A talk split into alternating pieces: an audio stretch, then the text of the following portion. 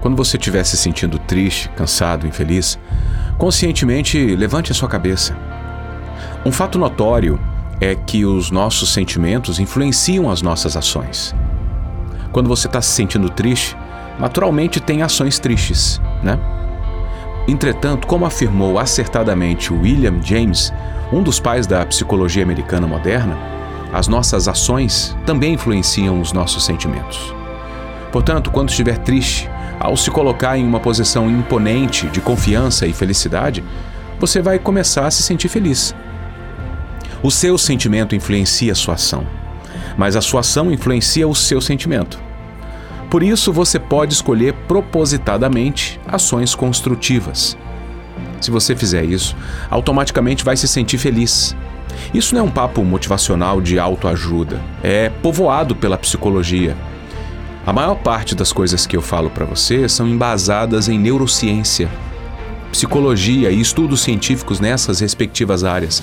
Logicamente, existem certas coisas que eu falo que nunca foram povoadas em um estudo científico em um laboratório de um pesquisador, mas por mim mesmo, na prática, através da minha própria experiência empírica.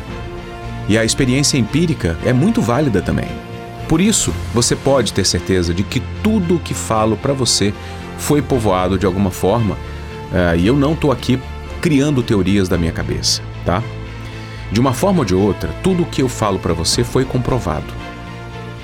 Por isso eu afirmo para você com certeza que as suas ações influenciam em seus sentimentos. Então levante essa cabeça, seja positivo, seja otimista. Escolha ser positivo. Escolha ser otimista. Você pode ser a pessoa mais pessimista e negativa do mundo. Mas se você escolher conscientemente a positividade e otimismo, mesmo forçando a barra, mesmo fingindo para si mesmo, você vai se influenciar de forma positiva. Você só tem essas duas opções na vida ser pessimista e negativo ou otimista e positivo? O que você prefere? Pessoas otimistas e positivas vivem mais do que as pessimistas e negativas. Um trabalho feito por pesquisadores das faculdades de medicina da Universidade de Boston e de saúde pública de Harvard mostrou que uma dose maior de otimismo é combustível para indivíduos alcançarem uma longevidade notável. Isso é, viver mais de 85 anos. As pessoas mais otimistas, independentemente do sexo, vivem de 11% a 15% a mais que pessoas pessimistas e apresentam de 50% a 70% mais chances de chegarem aos 85 anos. Isso é suficiente para convencê-lo de que vale muito mais a pena ser um otimista do que um pessimista? Eu sou otimista inveterado, um motivador de pessoas. Eu tô aqui para transmitir positividade, protagonismo e o bem. E eu nunca vou deixar de ser essa pessoa. O meu trabalho é sempre colocar as pessoas para cima, deixá-las melhores do que estavam antes de chegarem até mim. E você também deve ser essa pessoa.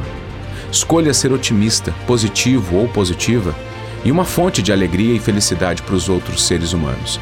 Se você fizer isso, além de ajudar muitos outros, você vai se ajudar, crescer, você vai ser mais feliz. Portanto, para começar, levante a cabeça. Cabeça levantada, peito estufado, postura ereta, ombros para trás, atividades de vencedor. Sem mais pena de si mesmo, sem autopiedade, sem chororô, sem mimimi, sem reclamar, sem resmungar.